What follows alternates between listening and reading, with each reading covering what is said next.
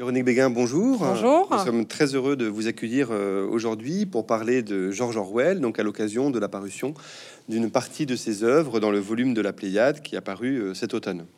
Alors, George Orwell est mort donc le 21 janvier 1950 à 46 ans. Il a laissé de très nombreux écrits. Je crois que ses œuvres complètes couvrent à peu près une vingtaine de volumes en, anglais, euh, couvrant des genres littéraires très différents, euh, des recensions, des articles, des pamphlets, des reportages, un conte et, euh, et des romans. entre 1928 finalement et 1950, George Orwell ne cesse d'écrire.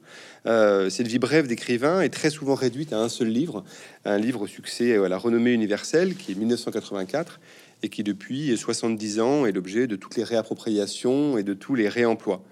Euh, si les éditions Champ Libre et, Ivrea ont beaucoup œuvré euh, depuis 40 ans pour rendre accessible la plus grande part de son œuvre, euh, là aujourd'hui, le volume de la Pléiade auquel vous avez participé permet, grâce au travail éditorial que vous avez produit avec l'équipe sous la direction de Philippe Javorski, de saisir l'aspect d'une œuvre, le, sens d'une vie aussi consacrée à différents centres d'intérêt qui reviennent finalement tout au long de son travail et abordés de différentes façons. Véronique Béguin, vous êtes professeur de littérature à l'université Bordeaux-Montaigne.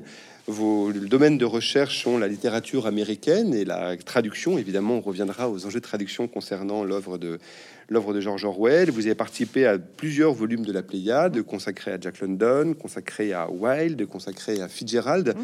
Et, euh, et, dans le volume présent de George Orwell, vous avez traduit euh, dans la Dèche à Paris et à Londres et Wigan Pier au bout du chemin. On évoquera voilà, cette nouvelle façon de nommer cette œuvre d'Orwell, qui sont deux œuvres qu'on va voir qui sont très liées entre elles et qui sont aussi deux moments importants dans, dans son écriture.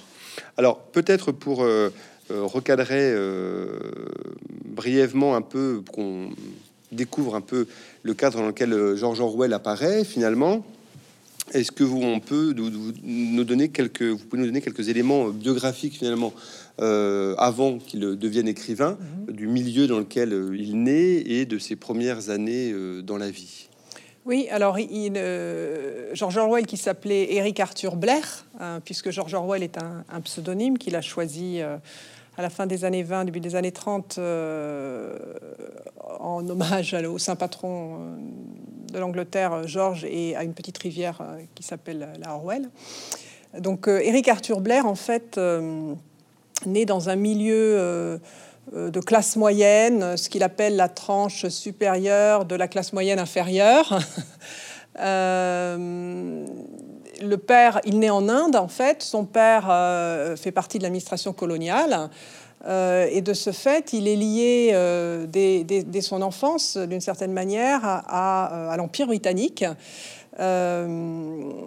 Empire britannique pour lequel il va être amené d'ailleurs à, travailler, puisqu'on va le voir après un parcours euh, un passage par les euh, prep schools, puis ensuite par la, célèbre, euh, le célèbre établissement de Eton, Eton College. il va être amené à passer cinq ans en Birmanie, lui-même comme fonctionnaire au service de l'empire colonial britannique. donc il y, a, déjà cette, dès, finalement sa naissance, il y a cette, ligne de force, cette, participation d'une certaine manière euh, à l'édification de l'Empire britannique, euh, sur laquelle il y aura évidemment matière à, dire un certain nombre de choses, puisque ça, va participer euh, de son parcours, des choix qu'il va faire par la suite. voilà. Donc, il vient des classes moyennes. Il, en parle beaucoup dans Wigan Pier au bout du chemin. Il y a plusieurs chapitres de ce livre qui sont consacrés à une forme d'autobiographie culturelle. Euh, et du reste, un, des projets euh, propres à, Wigan Pier au bout du chemin est euh, de, dans le fond, de, lutter contre les préjugés de classe, contre les barrières de classe, puisqu'il naît dans un, dans, dans un pays qui est édifié sur un système de classe, quasiment de caste. et c'est quelque chose qu'il a à cœur de, souligner et aussi contre lequel il a à cœur de lutter. Oui, ce, qui est, très important, effectivement, c'est que, euh, dans tout le, on va y revenir, mais dans toute la discussion en permanence que Jean-Jean Rouel a, entre autres, avec les socialistes de son temps, euh, cette façon dont doit la, façon de comprendre d'où parle la personne qui écrit, le sens de ce qu'il dit, effectivement, est un enjeu absolument décisif. Et on ne doit pas se faire passer pour celui qu'on n'est pas. Et on va voir, effectivement, c'est aussi une des questions de dans la dèche. Mhm. Euh, et on doit euh, énoncer la parole depuis le point de vue où elle est émise. Tout à fait. Effectivement, il, alors, effectivement, dans le cas de dans la dèche, il va gommer en partie son, son, origine. Et on verra pourquoi. Mais de manière plus générale, c'est quelqu'un qui considère que euh, euh, le témoignage doit être assorti euh, d'un certain nombre de comment dire, de garanties d'une certaine manière de, légitimation liée en fait à la prise en compte effectivement du point de vue de celui qui écrit, de celui qui s'exprime, de celui qui témoigne. Donc tout à fait, il y a de ce point de vue-là Wigan Pierre au bout du chemin est tout à fait représentatif puisqu'il il part de son expérience de membre euh, issu des, classes moyennes, donc euh, de, cette frange inférieure des classes moyennes, d'ailleurs qui est une frange mal commode et il l'explique bien. C'est euh, on parle là de gens qui sont des gens qui culturellement, dans le fond, sont assez proches euh, de la classe des classes bourgeoises, des classes moyennes supérieures, mais qui, du point de vue financier économique, sont très proches des classes populaires et qui s'identifient beaucoup plus d'une certaine manière euh, aux classes euh, moyennes supérieures et aux, et, aux classes supérieures tout court, alors que, et c'est ce que leur reproche Orwell d'une certaine manière, alors qu'ils devraient être les alliés objectifs du prolétariat, euh, des ouvriers, des classes populaires de manière plus générale. Mais c'est justement probablement cette présence aussi, cette forme de lisière euh, qui donne à Orwell et sa lucidité et justement sa capacité à à la fois s'adresser aux uns aux autres, à certains, on va dire, des classes plus supérieures pour faire des reproches, et on va dire des classes dites inférieures pour euh, être dans une logique d'encouragement, d'incitation, alors pas forcément à la révolte, mais à un moment, mm. euh, Philippe Javorski, dans sa préface, que c'est un hérétique. C'est-à-dire qu'il y, a cette dimension-là aussi, c'est-à-dire qu'il y a une dimension de ne pas être assigné à, un dogme qui serait celui de sa classe, mm. mais de circuler entre euh, les possibles, entre les possibles classes existantes. Oui, on pourra reparler de cette histoire de circulation, parce que c'est effectivement au fondement de, des deux livres que j'ai retraduits. ça, c'est peut-être un hérétique, ça, n'est certainement pas un révolutionnaire, c'est quelqu'un qui est profondément réformiste, euh, qui est quelqu'un qui, qui est du côté du progressisme, mais qui est très attaché à un certain nombre de valeurs, à tout un héritage culturel, ce qui lui a été reproché d'ailleurs par une partie de la, gauche contemporaine, hein, contemporaine d'Orwell. Euh, donc non, ça n'est pas un révolutionnaire, ça n'est pas quelqu'un qui appelle au soulèvement, mais c'est quelqu'un qui, euh, évidemment, voudrait faire bouger les choses, parce que c'est quelqu'un qui est dans la dénonciation euh, dès, euh, dès, son premier livre, en réalité, hein, qui est donc euh, dans la Dèche à Paris et à Londres. Il avait auparavant écrit des, des textes journalistiques, des essais, mais c'est dans la Dèche à Paris et à Londres qui est le, le, premier livre qu'il publie donc au début des années 30. Alors justement, donc cette naissance d'écrivain avec ce premier livre qui ouvre le, volume de la Pléiade dans la Dèche à Paris et à Londres, est-ce que vous pouvez nous dire un peu comment il s'élabore? Parce que c'est un livre qui a une histoire qui mélange, enfin l'aventure euh, personnelle d'Orwell, pour partie volontaire, pour partie involontaire. Et puis surtout, c'est un livre qui, est, qui a un statut très particulier d'un point de vue littéraire, puisqu'il mélange quelque chose qui ressemble à un témoignage, à du document, et en même temps, il y a un travail qu'on sent et que vous soulignez dans le, travail éditorial que vous faites, qui est un travail de reconstruction, de fabrication d'objets littéraires, euh, qu'il est intégralement. Oui, c'est un livre vraiment très intéressant. C'est un livre euh, hybride. Euh, c'est-à-dire que c'est à la fois un récit autobiographique, euh, mais aussi une enquête sociologique. Euh, et alors, c'est un livre intéressant aussi du point de vue de sa composition, puisqu'en en réalité, c'est un livre en diptyque, c'est un livre qui compte deux volets. or, ce qui est narré dans le deuxième volet, en fait, du point de vue chronologique, est relatif à une expérience qu'il a euh, qu'il a mené avant euh, l'expérience qui est narrée, elle, dans le premier volet. Euh, donc il y a déjà un, effort de recomposition qui attire l'attention sur le fait qu'on a affaire non pas à un récit autobiographique linéaire, mais à un vrai travail de composition et à une fictionnalisation. Puisque dans ce livre, il évoque donc dans les deux volets deux expériences assez distinctes. La première, c'est euh, euh, un, séjour euh, à Paris qu'il fait au retour des cinq ans passés en Birmanie. alors il part à Paris pour apprendre le français, dit-il, et écrire des romans. Bon, il ne reste pas trace des romans qu'il aurait écrits à ce moment-là. Donc il écrit des textes journalistiques, des essais pendant qu'il est à Paris. Et puis, à un moment donné, il se retrouve sans le sou. Et, à ce moment-là, l'Angleterre est déjà très atteintes par la crise économique et, donc euh, la perspective de se retrouver euh, au milieu de, nombreux chômeurs l'amène à choisir de rester à Paris. Mais il reste à Paris euh, sans argent. Alors, bien sûr, c'est là qu'est un peu la supercherie, c'est qu'il a toujours la possibilité d'avoir recours à euh, un ami londonien qui pourrait lui envoyer de l'argent ou s'appuyer sur sa famille. Il ne le fait pas. Et donc, il mène cette expérience un peu radicale qui consiste à, euh, vivre la vie des plus pauvres euh, à Paris et notamment à prendre un emploi de, de plongeur dans un grand hôtel proche de la rue de Rivoli. Donc le, premier volet de, dans la Dèche à Paris et à Londres euh, raconte euh, ses expériences de plongeur dans ce grand hôtel, puis ensuite dans un, dans un restaurant qu'il décrit longuement. Euh, et puis le second volet, le second volet, c'est en fait le récit d'une expérience qu'il a menée antérieurement à Londres. et qui, qui a consisté à cheminer aux côtés des, des vagabonds, à faire l'expérience euh, immersive finalement euh, de, de cette pauvreté qui euh, donc le conduit d'asile de pauvres en asile de pauvres, qui le conduit à rencontrer ceux qui dorment sur les quais. et dans la première partie comme dans la deuxième partie, il va mêler des évocations de, de, personnages identifiés qui ont des noms, Boris, Charlie, Bozo, Paddy, etc., mais dont il explique bien que ce sont des types, c'est-à-dire que ce sont des personnages qui résultent d'une forme d'agrégation d'un certain nombre d'histoires qu'il a entendues ou euh, d'échanges qu'il a pu avoir avec différents individus, euh, à partir de quoi donc il, il, forme des types qu'il nomme, qu'il individualise. Euh, et donc, donc y a, là aussi, il y a, une forme de manipulation. Et puis, effectivement, il y a il y a euh, la manipulation qui consiste dans le fond à, euh, vivre avec les pauvres quand euh, il a tout à fait conscience de pouvoir vivre autrement par ailleurs. C'est ce qu'on a reproché à London aussi. On lui a reproché quand, il est, allé dans l'East End à Londres mener une expérience similaire et, qu'il en a sorti le peuple de l'abîme. On lui a reproché aussi finalement cette, cette, mascarade, ce déguisement, ce travestissement, etc. On a trouvé que c'est un procédé malhonnête.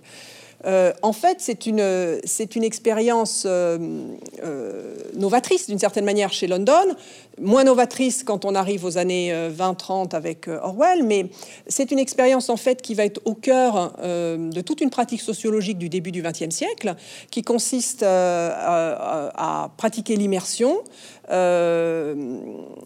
donc sous une identité déguisée, dans le fond, sous une identité travestie, mais pour euh, faire l'expérience euh, en direct d'un certain nombre de, problèmes économiques, euh, sociaux, etc. Donc ça a été mené, alors de manière plus circonscrite à la fin du 19e siècle, dans l'Angleterre victorienne, ça a été mené dans différentes institutions, hein, des, usines ou, des asiles de pauvres, et puis de manière beaucoup plus systématique et plus longue chez London, puis chez Orwell. Oui, puis effectivement, vous évoquiez, c'est aussi le lien avec l'école de Chicago en, sociologie. Voilà, tout à fait. Euh, et effectivement, et ce, qui est, intéressant, et c'est pour ça, parce que finalement, le, dans mon souvenir, je crois qu'il cite London dans, euh, dans Big and mais pas dans, dans la Dèche. Euh, et effectivement, l'idée que ce soit une pratique littéraire, on n'est plus dans l'enquête euh, fin 19e ou euh, dans l'enquête purement sociologique, mais on est dans cette exploration sociale dans laquelle on fait plus ou moins corps avec ce qu'on décrit. Mm. Et London est bizarrement, ou pas d'ailleurs, absent de ce texte-là, alors qu'il est présent, et vous le savez, parce que vous avez aussi travaillé sur traduit le, peuple de l'abîme, il est aussi présent finalement en filigrane de, dans la Dèche à Paris et à Londres. Oui, c'est très étonnant ce rapport London, parce qu'à la fois il a écrit quelques articles sur London, dont un article dans lequel il s'intéresse d'ailleurs plus spécifiquement à, au talon de fer. Euh, il mentionne dans Wigan Pier au bout du chemin euh, le fait qu'il ait lu dans sa jeunesse euh, Le peuple de l'abîme et que ça a été formateur pour lui. Il dit que ça, a forgé sa conscience politique d'une certaine manière et sa connaissance des classes populaires. C'est dans le chapitre où il, explique comment lui, enfant des classes moyennes, dans le fond, il, n'avait que, beaucoup de préjugés à l'égard des, classes populaires. Donc, il mentionne London à, ce moment-là, mais à aucun moment euh, dans tout ce que j'ai lu, euh, il, ne, il, ne, rend hommage véritablement au London du peuple de l'abîme en disant bon voilà c'est c'est un, livre qui, a, nourri mon travail. Or, il y a beaucoup de similitudes, notamment dans, la Dèche à Paris et à Londres. Il y a des scènes euh, qui sont euh, euh, des scènes dont on, qu'on voit en miroir dans les deux livres. Hein. La scène où il va chez le fripier, il échange ses vêtements d'homme des classes moyennes contre des, guenilles pour pouvoir passer inaperçu. différents épisodes comme ça où on, sent, en filigrane finalement l'influence de Jack London. Et justement, vous, il y, a une chose qui est importante aussi. On évoquait le fait que George Orwell avait finalement euh, traité de, thèmes très proches tout au long de son œuvre. Et dans, le, dans, la, dans la Dèche à Paris et à Londres, il y a une donnée qui est très importante, qui est la donnée du langage populaire et de l'attention qu'il a à l'argot. Il y a même, vous l'évoquez dans, vos notes, euh, il y a une correspondance avec son traducteur français sur la question, pour la partie parisienne évidemment, sur la question de l'argot, de comment rendre les mots, comment traduire les mm. mots. Et, et, et comment dire, c'est pas simplement un enjeu vériste. C'est pas simplement euh, faire faire euh, faire pauvre. Il y a un enjeu de restituer ce qu'est véritablement le fait que la langue fait partie de la vie de, celui qui, qui, qui, la parle. Pour moi, effectivement, euh, c'est une dimension vraiment importante à laquelle je suis d'autant plus, évidemment, sans doute attentif que je, que je me suis située au premier chef comme traductrice des textes. Donc, je me suis posé la question de, de, de la langue, évidemment. pour moi, c'est une dimension importante parce que j'y vois autant chez London que chez Orwell, une manière de rendre audibles des voix qui n'avaient pas voix au chapitre, d'une certaine manière, qu'on n'entendait pas euh, dans la littérature. Et, par le biais de dialogues, euh, par le biais aussi d'interrogations sur cette langue, il y a tout un chapitre euh, consacré dans, La Dèche à Paris-Londres, il y a tout un chapitre consacré à l'argot. Euh, aux jurons, euh, aux accents aussi, euh, par le biais en fait de, cette, de cette mise en visibilité, de cette visibilisation de, de cette langue pauvre, il y a une forme d'attention tout à fait singulière, tout à fait, à mon sens, généreuse portée à la langue de l'autre, euh, à laquelle on fait une place. C'est-à-dire qu'il ne s'agit pas de, de, s'approprier, dans le fond, l'expérience d'autrui en la passant euh, au tamis euh, d'une langue qui serait la sienne, mais il s'agit bien de faire exister sur la page les mots de l'autre. Et effectivement, chez London comme chez Orwell, il y a une place qui est faite à l'argot, au sociolecte des bas Et ce qui est intéressant d'ailleurs, c'est que j'ai d'ailleurs rencontré des difficultés similaires pour la traduction de certains termes qui étaient qu'on retrouvait à la fois chez London et chez Orwell. Euh, voilà. Mais alors, pour ce qui est d'ailleurs de, ces échanges avec son, premier traducteur, donc euh, René Noël Rimbaud, euh, qui a donc traduit dans la Dèche à Paris et à Londres sous le titre de La vache enragée. ce qui est intéressant aussi, c'est que la, version anglaise de, Dans la Dèche à Paris et à Londres a, paru d'une certaine manière censurée. C'est-à-dire que Orwell explique que son éditeur avait freiné sur euh, un certain nombre de, formules euh, qu'il jugeait inaptes à passer à la censure. Et donc, dans les échanges avec son traducteur, Orwell est amené à, applaudir à la restitution et à la, à la, réapparition de tout cet argot parisien qui avait été évacué. En fait, pas tout l'argot, mais en tout cas un certain nombre de formules, de jurons, de, de termes un peu obscènes.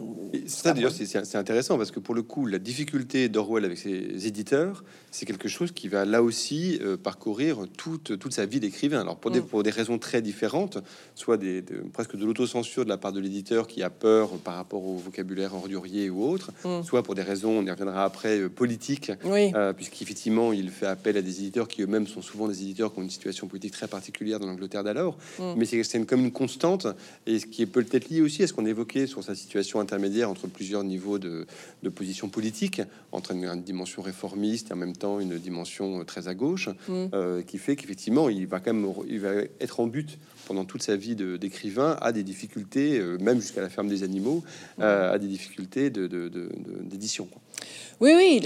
Alors là encore, le cas de, de, Wigan Pier est très intéressant puisque il, en fait, Wigan Pier est le résultat d'une commande de Victor Gollancz.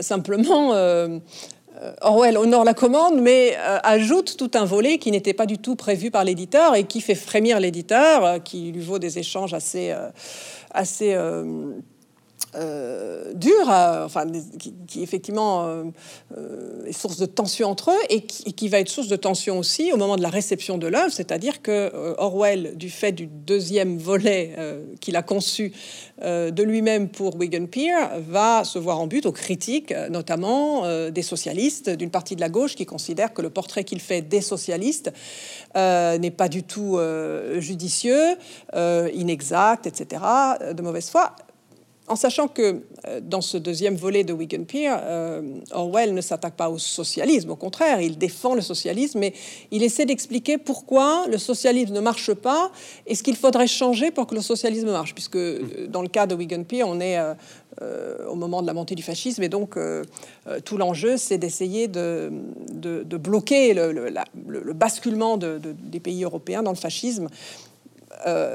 et dans ce cadre-là, euh, Orwell va s'en prendre à toute une caste socialiste, enfin ce qu'il voit comme une caste, euh, donc les socialistes plutôt issus de la bourgeoisie. Euh, euh, ou les parvenus d'une certaine manière, euh, qu'ils jugent pour différentes raisons, on pourra en parler tout à l'heure, mais euh, qu'ils jugent inefficaces, ridicules, et qu'ils finalement qu'ils caricaturent dans, dans Wigan Pier. Et ça, ça va effectivement déclencher les foudres d'une partie de la gauche britannique et de son éditeur en particulier, qui qui n'est pas du tout, du tout euh, disposé au départ, en fait, à publier ce deuxième volume. Au point d'ailleurs que dans une édition va exister du livre qui ne comporte que le, pas le premier, deuxième volume, qui ne comporte que le premier volet, en fait. Que la partie hein. enquête. Que la partie enquête euh, qui, qui était l'objet de la commande, du reste.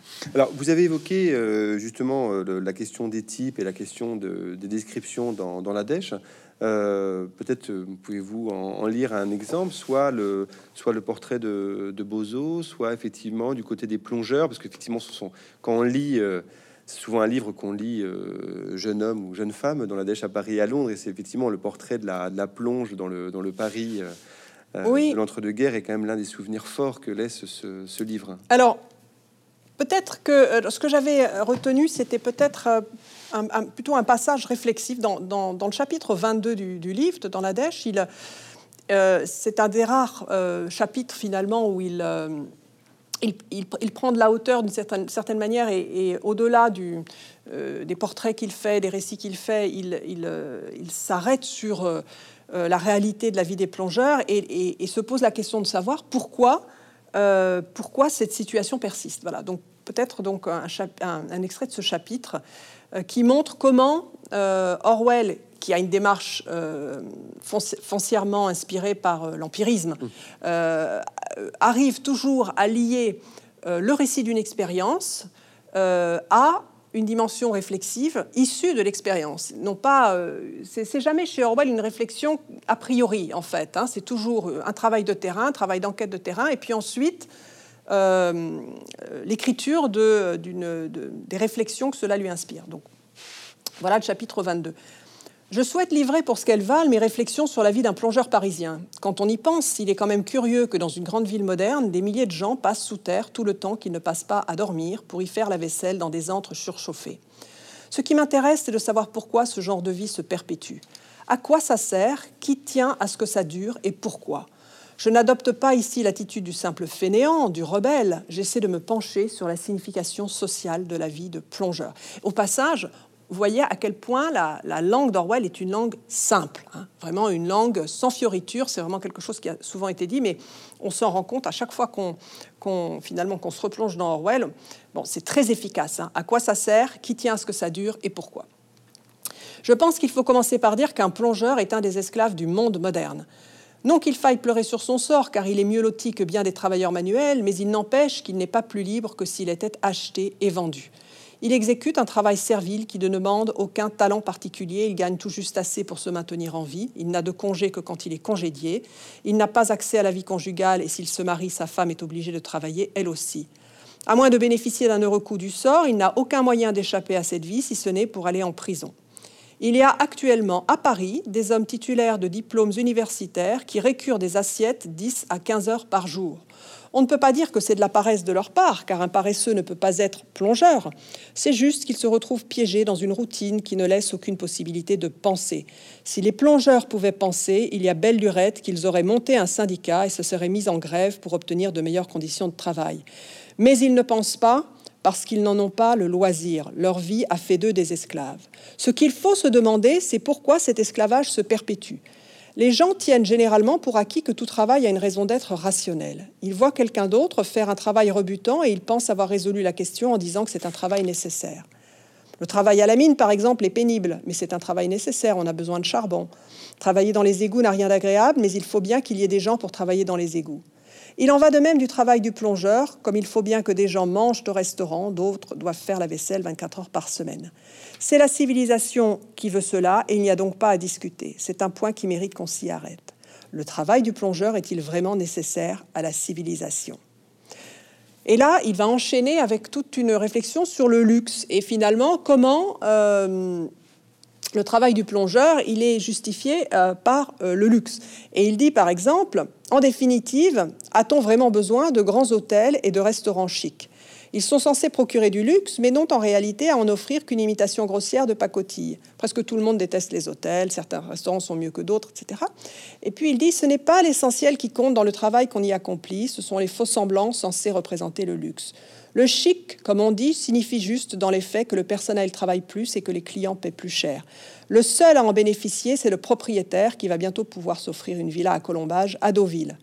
Fondamentalement, un hôtel chic, c'est un endroit où une centaine de gens se démènent comme de beaux diables pour que 200 autres puissent débourser une fortune pour des choses dont ils n'ont pas vraiment besoin. Si dans les hôtels et les restaurants, on en finissait avec les fariboles pour se contenter de travailler simplement de manière efficace, les plongeurs pourraient travailler entre 6 et 8 heures par jour au lieu de 10 ou 15. Voilà, donc on pourrait continuer. Il y a, c'est, tout est... Ce qui est, ce qui est passionnant, c'est que finalement, on peut, il a presque une vision de la société comme il a une vision du langage. C'est-à-dire qu'il a un horizon de simplicité, de d'efficacité et de nécessité euh, que là, on peut, finalement, il applique à la question de l'hôtellerie euh, en disant euh, finalement les choses pourraient être autrement, plus simplement, plus efficacement, et tout le monde s'en porterait bien. C'est-à-dire que c'est là où il y a aussi, malgré tout, même si c'est pas un théoricien, il y revient à plusieurs reprises, c'est pas du mm. tout un spéculatif, même s'il est réfléchi, mm. mais il a quand même une, une logique globale de son, de son raisonnement. Oui, tout à fait qui est lié aussi au fait que euh, après son retour de Birmanie, il va systématiquement et du fait de l'expérience birmane, il va systématiquement prendre le parti euh, des opprimés, euh, de ce qu'on appellerait les précaires maintenant, finalement, des, des gens qui, vivent sur les marges de la société, que ce soit des indigents, des vagabonds, des, des plongeurs, etc. Et donc il va toujours voir la société à la lumière, enfin il va la plupart du temps voir la société à la lumière de l'expérience qu'en font ceux qui sont les, moins nantis, les, les, moins bien lotis. Et donc, du coup, sa, pensée euh, politique, elle, s'élabore à partir euh, de l'expérience euh, de ceux qui sont en bas de l'échelle. Et ça, c'est vraiment important parce que c'est, aussi ça qui, va nourrir sa critique des intellectuels de gauche, dont il estime qu'ils, ont une vision beaucoup trop euh, éloignés des réalités, dans le fond, que ce sont des gens qui, n'ont pas une expérience de terrain suffisante pour, qu'on puisse leur confier l'immense responsabilité de construire la société de demain. Et donc, toute sa, toute sa, critique des intellectuels de gauche, elle est liée aussi à lui, au privilège qu'il a donné à, la, restitution de l'expérience euh, des, gens qui sont effectivement dans les classes populaires et, voire même parmi eux ceux qui sont les moins bien lotis, euh, pour, euh, pour leur donner voix et aussi pour les faire exister et pour que cette expérience puisse servir de leçon euh, en vue d'élaborer des modèles de société possibles.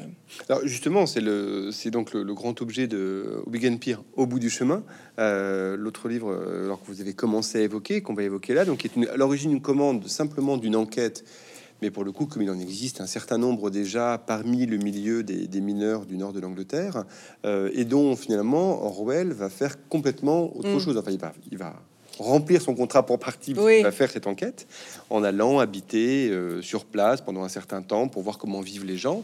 Et mais là, pour le coup, dans un cadre tout à fait officiel, on n'est pas dans l'expérience très très euh, personnelle de dans la mmh. Et en plus, il va donner, c'est aussi l'un des points de bascule de son œuvre, dans lequel il y a une prise de conscience de son propre parcours, le rapport à la, le rapport à la Birmanie et l'idée qu'effectivement maintenant mmh. il y a un horizon qui, s'il n'est pas un horizon révolutionnaire, est quand même un horizon de changement des conditions de la société.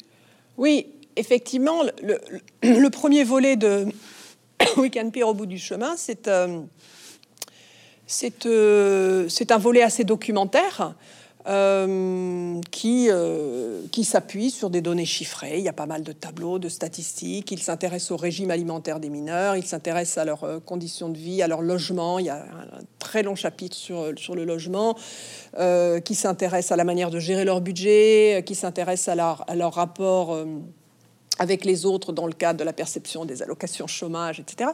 Donc, il y a beaucoup de données. C'est une démarche anthropologique contemporaine d'ailleurs d'autres démarches anthropologiques, puisqu'il n'est pas le seul à faire ça à l'époque. Euh, et il, y a des traces dans sa correspondance d'échanges avec des anthropologues qui, étaient, euh, qui avaient une démarche similaire. Euh, donc au sein de, la population des mineurs du nord de l'Angleterre, parce qu'ils sont très affectés par le chômage donc, qui sévit dans les années 30. Donc ça, c'est le premier volet. Et puis, Ensuite, le deuxième volet, qui, lui est assez hétérogène d'une certaine manière, mais qui, qui lui est lié en, réalité, euh, c'est un volet euh, plus réflexif euh, et où Orwell est beaucoup plus, prend beaucoup plus sa plume de, de pamphlétaire, de polémiste, où finalement son point de vue s'exprime de la manière suivante le socialisme est en perte de vitesse, le fascisme est en train de gagner euh, la plupart des pays européens. Qu'est-ce qu'on peut faire? Euh, Qu'est-ce qui ne va pas? Pourquoi euh, Il ne s'explique pas pourquoi il n'y a pas une plus grande adhésion au socialisme. Et donc, il va trouver différentes raisons à, ce manque d'appétence des Britanniques pour le socialisme. Euh, d'abord, euh, d'après lui, euh, le fait que les rangs socialistes sont peuplés d'excentriques, donc ça va donner, il a eu une galerie de portraits assez expéditive. C'est là qu'on voit comment, par souci d'efficacité démonstrative, dans le fond, parfois il peut verser dans la caricature. mais c'est savoureux par endroits. il va aussi finalement s'arrêter sur euh, la technophilie euh, de, la gauche, d'une partie de la gauche, euh, dont il trouve qu'elle a trop le culte du progrès technique. et donc ça, c'est effectivement une autre cause, d'après lui, de, manque d'appétence pour le socialisme. Et puis, par ailleurs, le jargon. Voilà, le jargon. il trouve que les socialistes de l'époque, euh, notamment euh, issus de, la bourgeoisie ou des classes moyennes, sont trop jargonnants euh, et, trop dogmatiques,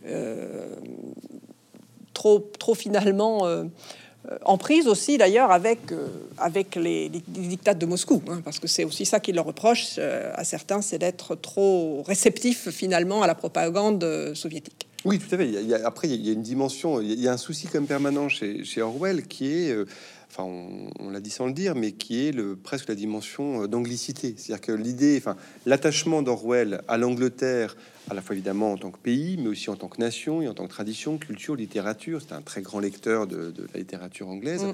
Elle est aussi toujours présente dans ces questions-là. Et on peut imaginer aussi que le rapport au-delà des questions idéologiques dans le rapport à, Moscou et au communisme, il y a quand même l'idée que euh, le fait de, calquer depuis l'extérieur des théories, des façons de voir, alors qu'il y a une sorte de génie anglais, enfin c'est une idée qui est mm. vraiment présente chez lui, cette idée-là, euh, ça intervient aussi malgré tout dans sa critique du, dans sa critique d'une partie du socialisme britannique. Oui, il est certain que c'est aussi euh, à la source de son de sa haine du totalitarisme, parce que le totalitarisme est la résultante de tout un, un processus de, finalement de, idéologique en fait. De, disons qu'il est Orwell effectivement est très anglais, très ancré dans la tradition, on l'a dit tout à l'heure, euh, empirique, euh, qui, euh, qui, remonte au XVIIe, au XVIIIe siècle anglais, très attaché aussi à la préservation d'un certain nombre de,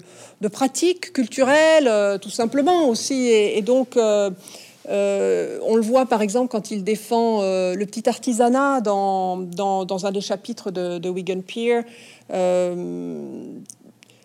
Le, risque pour lui, effectivement, c'est bien sûr que, l'Angleterre perde son âme. C'est plus encore la domination d'une caste qui, au prétexte qu'elle veut le bien de tous, finalement, en vient à, établir tout un système de domination qui, dans lequel le, commun des mortels ne peut pas se retrouver. Alors justement, le, vous évoquez le commun des mortels, euh, tendant une perche, mais il y a la question, il y a un concept qui est, qui est, au cœur de Vegan Peer et qui après depuis a fait euh, Flores, etc., qui est le concept de common decency, mm. qui considère. Est-ce que c'est un concept Il y a l'expression, voilà, il y a l'expression de common decency qu'emploie à plusieurs reprises Orwell et qui est une notion euh, qui, qui, court pour le coup dans toute son œuvre sous différentes formes, euh, qui est l'idée qu'effectivement il y a au cœur des traditions populaires et de, de la vie des gens de peu, quelque chose qui serait, bon, on va dire traduction littérale, d'une décence commune, mm. c'est-à-dire que il y a des choses qui se font et des choses qui ne se font pas, et que cette façon de voir le monde est mm. garante, plus ou moins, euh, de, de l'impossibilité de ces classes-là de basculer euh, vers le fascisme, vers le totalitarisme d'une façon ou d'une autre. alors, comment est-ce que vous percevez vous ce, cette notion-là c'est euh, compliqué. Ou est-ce qu'elle n'est pas du tout, euh, ou est-ce que pour vous, elle n'est pas aussi centrale que ça dans l'œuvre de, d'Orwell? J'ai été amené à m'y intéresser parce qu'elle apparaît dans Wigan Pier pour la première fois, et ensuite elle va être reprise dans d'autres textes. C'est assez complexe, c'est compliqué à traduire déjà, euh, mais c'est compliqué à traduire parce que c'est compliqué à comprendre aussi. Parce que dans bon, common, c'est vraiment l'ordinaire. Donc ça, je pense qu'il y a un consensus sur le fait que common soit traduit plutôt par ordinaire que par commun. le problème c'est decency. Qu'est-ce qu'on entend par decency? D'abord, decency, c'est pas exactement la décence en français. Euh, et qu'est-ce qu'il y a derrière decency? Donc, derrière decency, il y a à la fois quelque chose qui relève de la morale, mais c'est pas, mais c'est aussi quelque chose qui relève de l'honnêteté. C'est quelque chose qui relève aussi de ce qu'on appelle la décence en français.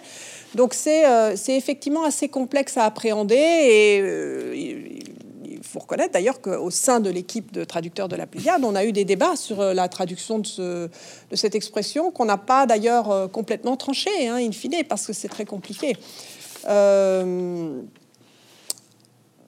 En fait, effectivement, c'est compliqué parce que, aussi parce que cette, cette expression, elle a, elle a un sens évolutif dans la carrière d'Orwell. C'est-à-dire que quand au début, elle semble la décence ordinaire, appelons-la comme ça, semble être l'apanage des, euh, euh, des classes populaires, ou plus spécifiquement d'ailleurs au départ de la classe ouvrière. Elle va devenir l'apanage des classes populaires, puis ensuite il va élargir dans le fond le périmètre, puisque dans les années 40, il va considérer que c'est aussi euh, une caractéristique de, des Anglais, des Anglais dans la guerre, dans la tourmente, etc. Donc c'est un peu compliqué à appréhender parce que eh, c'est une notion à des géométries variables chez Orwell lui-même.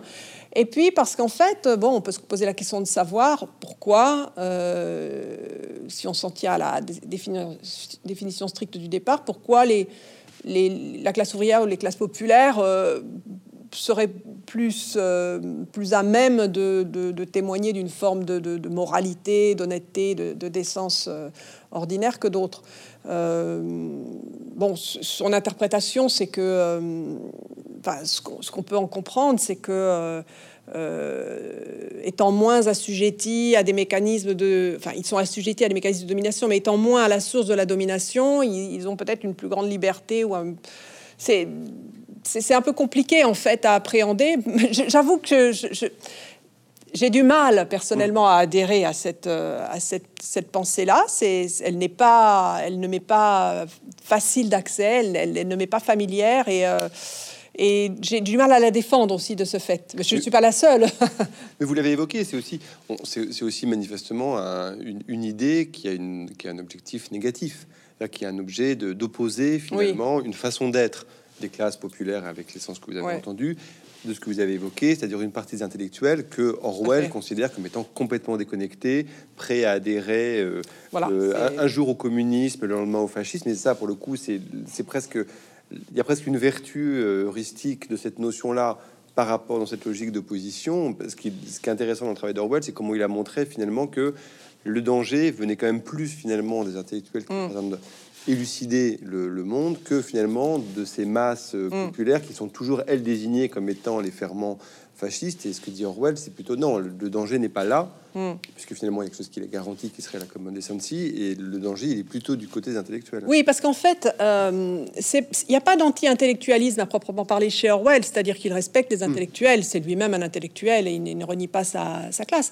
Mais en revanche, euh, ce qu'il attaque, c'est les intellectuels quand ils ont prétention à élaborer euh, des systèmes politiques ou à défendre des systèmes politiques euh, qui, in fine, euh, exercent de l'oppression sur les autres.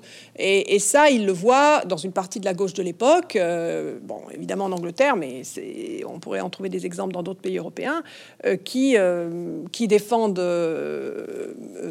Staline, la- l'URSS de Staline, au prétexte que le, le- le- postulat était bon ou que le point de départ était censé, était vertueux, etc. Euh, Donc euh, ça, c'est effectivement quelque chose qui lui est insupportable et il, ne va cesser de, de, se, de, se, de se révolter contre ce type de... Et puis c'est finalement une expérience qu'il fait juste après avec l'expérience euh, en Espagne. Voilà. Que euh, le, le- le Oui. livre suivant, parce qu'il part même, enfin le livre de le Wigan Pier n'est pas paru, euh, ou paraît juste au moment où lui part en, Oui. part en Espagne. C'est sa femme qui le réceptionne d'ailleurs, qui, qui signe les épreuves, si je me souviens bien. Et, et justement, la façon dont le livre va être accueilli en Angleterre, euh, finalement, lui donne raison par rapport à ça. Et l'expérience qu'il fait en Espagne, c'est-à-dire une expérience où il se rend compte que finalement, le, le plus grand péril n'est pas un péril par rapport à Franco, mais un péril interne Tout à fait. à, à la gauche espagnole euh, et à la République espagnole. Oui, puisque lui, il va, il part euh, aux côtés des ministres du POU, mais finalement, il va être confronté à la, aux tensions entre euh, les anarchistes et, euh, euh, et les communistes euh, orthodoxes. Donc, du coup, euh, il va en concevoir une, grande amertume et une grande colère contre, effectivement, le, caractère totalement contre-productif de ces luttes intestines, alors qu'il y a en face, effectivement, un ennemi identifiable qui devrait être l'ennemi numéro un. Voilà. Donc, effectivement, le,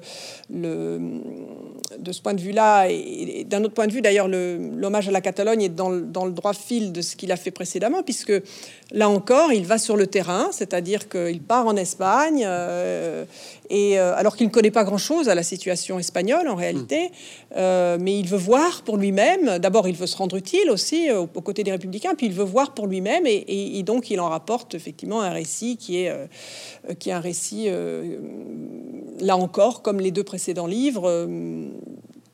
Comme ces deux précédents récits autobiographiques, qui est, qui est, qui est plein de notations de ce qu'il voit, de ce qu'il entend, euh, de, de- de son expérience en fait. Donc, euh, les- donc effectivement, là encore, l'expérience politique se forge au contact euh, d'une expérience qui est formatrice, qui est sur le terrain. Et, et on pourra revenir et qui est probablement aussi une expérience qui est euh, tout à fait matricielle par rapport à 1984. Oui, je pense qu'il a bien en, sûr. qu'il a en Espagne, c'est-à-dire que le- le- justement la question de, de- de- de l'engagement, de la place de la vérité, de l'usage de la langue, de l'usage du langage, du retournement perpétuel du sens Mm. des mots, euh, c'est quand même en Espagne qu'il en fait presque dans son corps, puisqu'il est quand même pourchassé à la fin. Bien Il sûr, oui, oui, oui, il est lui-même victime, euh, effectivement. de, de- de cette manipulation-là. Il est même en Angleterre dans la réception de, de Wigan Pier aussi, où on l'accuse de tous les mots. euh, Voilà, alors effectivement. qu'il n'est pas là. Non. Alors justement, pour Wigan Pier, vous, vous évoquiez, donc vous le, vous le traduisez par Wigan Pier au bout du chemin. Oui. Alors c'est un titre qu'on a connu très longtemps sous le titre sur le quai de Wigan Oui. Pier.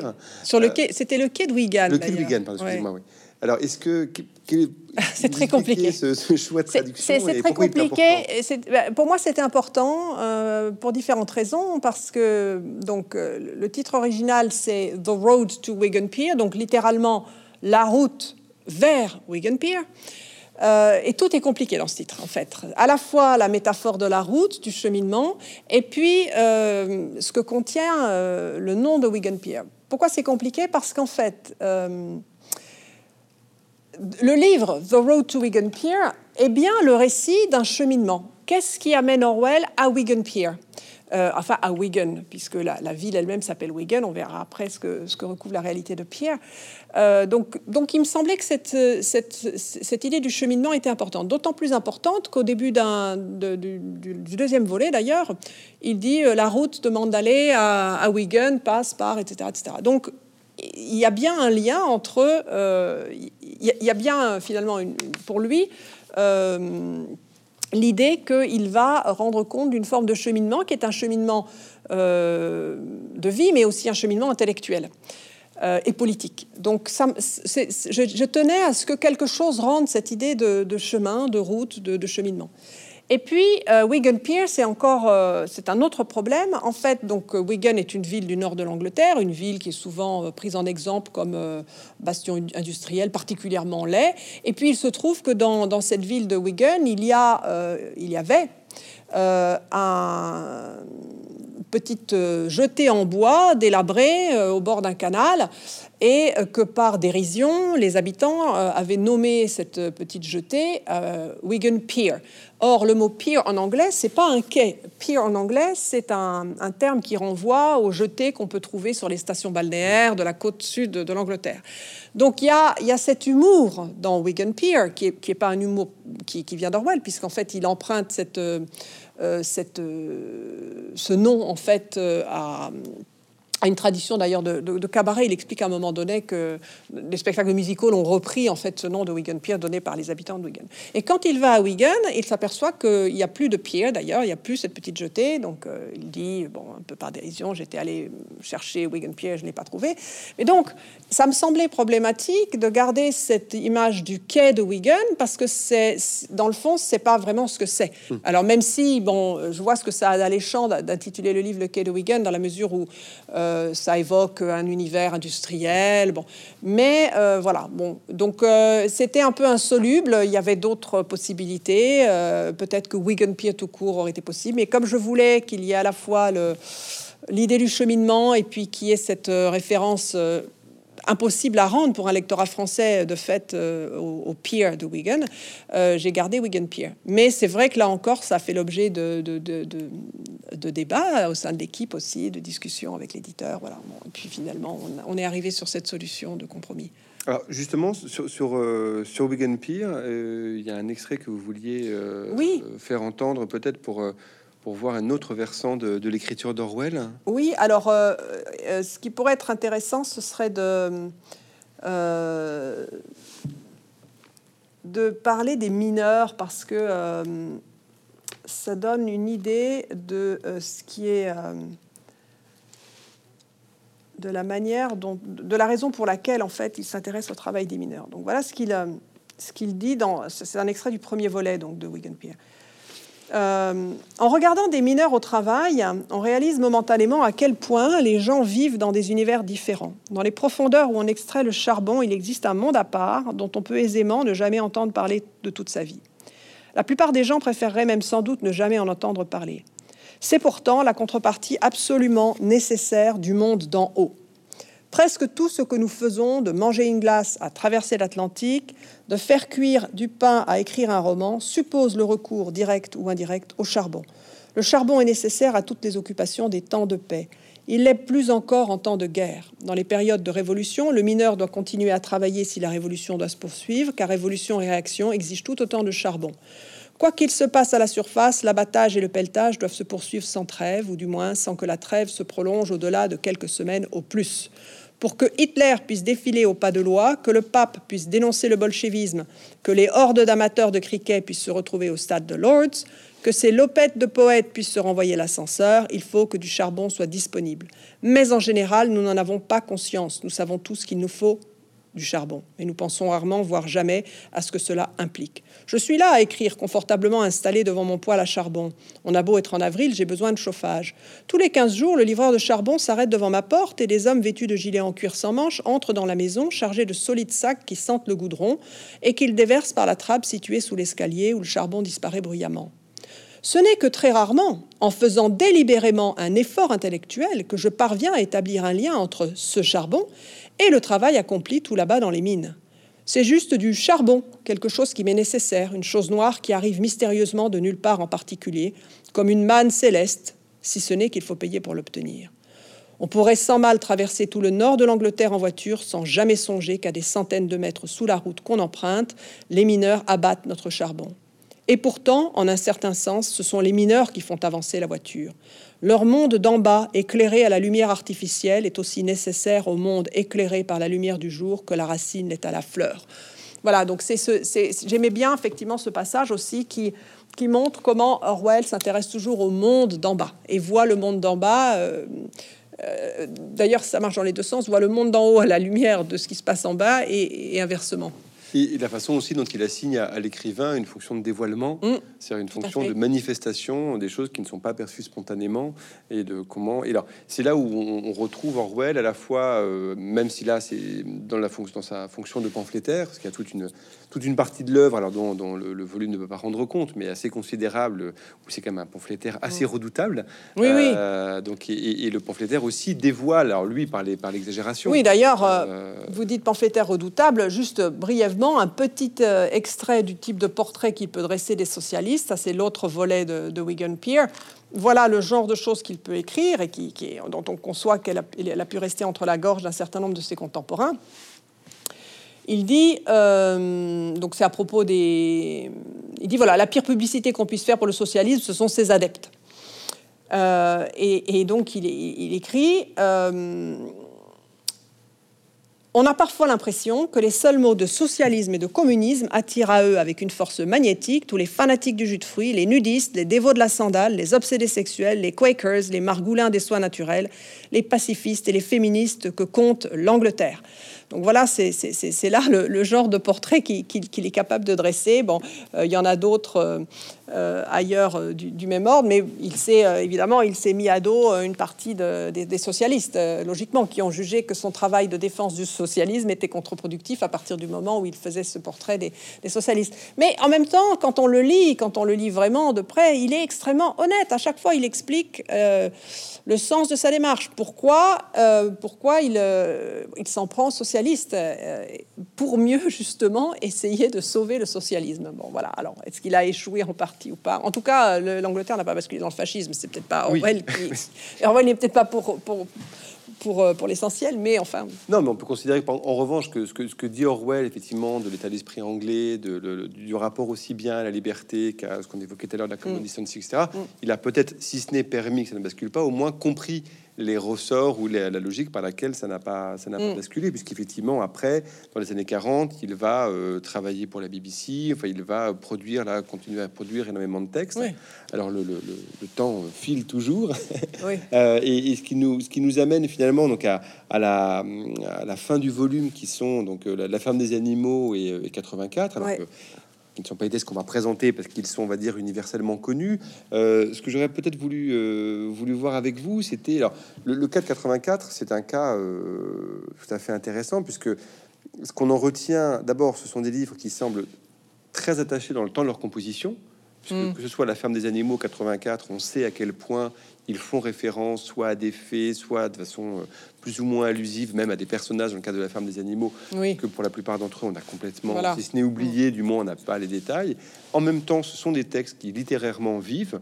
On peut juger, ça vous nous disiez, mais que littérairement, du strict point de vue de la construction, même, mm. pour le coup, la, vraiment fictionnelle et romanesque, ce sont quand même deux textes qui sont très au-dessus du reste de l'œuvre mm. romanesque au sens propre de d'Orwell. Oui. Euh, et, euh, et, en même temps, ce sont aussi des textes qui ont vécu là 80 ans après, qui sont toujours là, toujours lus avec euh, avec intensité. Qu'est-ce qui pour vous fait la fortune, ou même en tant que lectrice, on va dire. C'est curieux parce qu'effectivement, quand on parle d'Orwell, alors en France, parce qu'en Angleterre, le reste, le reste de sa production est quand même mieux connu, mais quand on parle d'Orwell en France, effectivement, euh, ça évoque d'emblée la ferme des animaux, qui est souvent étudiée au lycée, et puis 1984. Euh, Or, euh, de mon point de vue, c'est pas forcément ce qu'il a fait de mieux. C'est-à-dire, ou c'est pas, c'est évidemment très intéressant. Ce sont des réussites, mais c'est pas ce qu'il y a pour moi de plus, euh, séduisant. De, ce ne sont pas les lectures qui me stimulent le plus chez Orwell. Voilà. C'est vrai que je préfère euh, euh, de, de, loin ses écrits, ses récits autobiographiques. J'aime beaucoup aussi sa prose journalistique. Il a écrit de nombreux textes journalistiques sur tout un tas de sujets, non seulement des recensions critiques sur un certain nombre de ses contemporains ou, ou d'écrivains victoriens ou édouardiens mais aussi des, textes journalistiques sur le roman policier, sur euh, euh, le coût de la radio, euh, le coût des journaux, etc. Enfin, sur tout un tas de sujets. Il est, il est, extrêmement curieux de tout et à chaque fois, il est extrêmement pertinent. Donc, c'est vrai que j'ai une nette préférence personnellement pour ses essais, sa prose journalistique, ses récits autobiographiques. Maintenant, bon, 1984, peut-être. Alors, c'est des romans qui sont accessibles. Je pense que ça explique une partie de leur pérennité, de leur succès. C'est-à-dire que ce sont des romans accessibles à un premier niveau en tout cas, à un large public.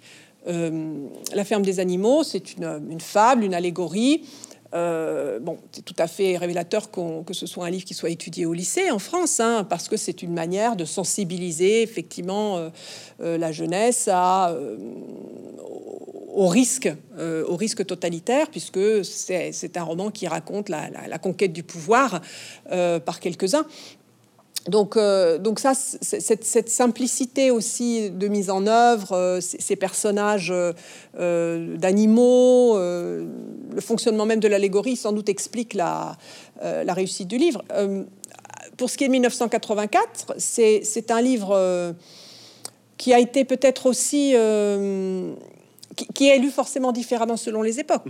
Euh, maintenant, une partie de la population y reconnaît euh, le Trumpisme, enfin tout un tas de choses. Et, c'est d'ailleurs euh, la raison pour laquelle il y a eu autant de, de médiatisation autour du nom d'Orwell depuis quelques années, c'est en fait c'est absolument lié et c'est lié euh, d'ailleurs, euh, euh, on le voit dans les chiffres de vente de 1984 aux États-Unis, c'est lié à l'accession de Trump au pouvoir. Ça, ça a expliqué effectivement de nombreuses réimpressions et des ventes colossales du livre.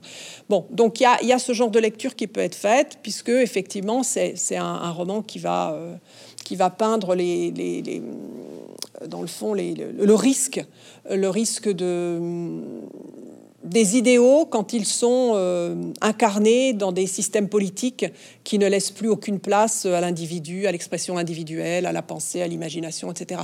Donc euh, ça, de, ce point de vue-là, c'est sans doute un livre qui, euh, qui n'a pas de, qui, est sans époque, qui, qui, peut parler à, tout un chacun. après, il est je le trouve assez bien conçu, je, je, le trouve intéressant, je le trouve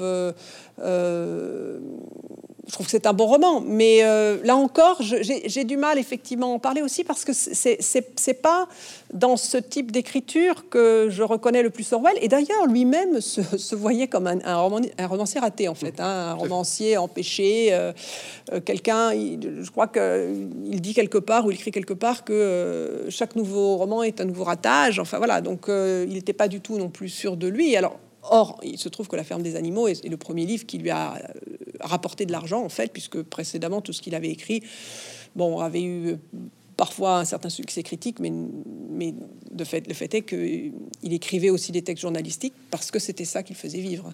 Mais finalement, est-ce que ce qui a le mieux... Euh, euh, c'est pas le mot, mais dans, 84, est-ce que le plus touchant, c'est pas justement le fait que le roman est entièrement raconté par un homme ordinaire? Et là, pour le coup, on peut presque retrouver Ewigan et la Dèche. C'est-à-dire qu'en fait, ce le, le, personnage de Smith, qui est le, de Wilson Smith, mm. au final, au-delà de la description de la mécanique du pouvoir, de la question de, du mm. néo-parle, du mm. langage, etc., finalement, ce qui fait que le livre est très... Euh, profondément émouvant pour, pour tout lecteur, c'est quand même le fait que c'est là pour le coup non pas l'échec du roman, mais l'échec d'un homme et de ce que fait finalement le pouvoir à l'individu en tant que en, tant qu'homme du commun et mm. comment finalement l'homme du commun se résigne à un certain moment euh, face à l'immensité du pouvoir. Et je pense que c'est ça aussi, là, mm. là où il est, la force du livre est peut-être presque plus là peut-être que dans la description des mécanismes du pouvoir eux-mêmes. Oui, effectivement, ce qu'on en retient, c'est effectivement euh, le grand frère, donc Big Brother, c'est euh, le, le néo-parle, euh, que,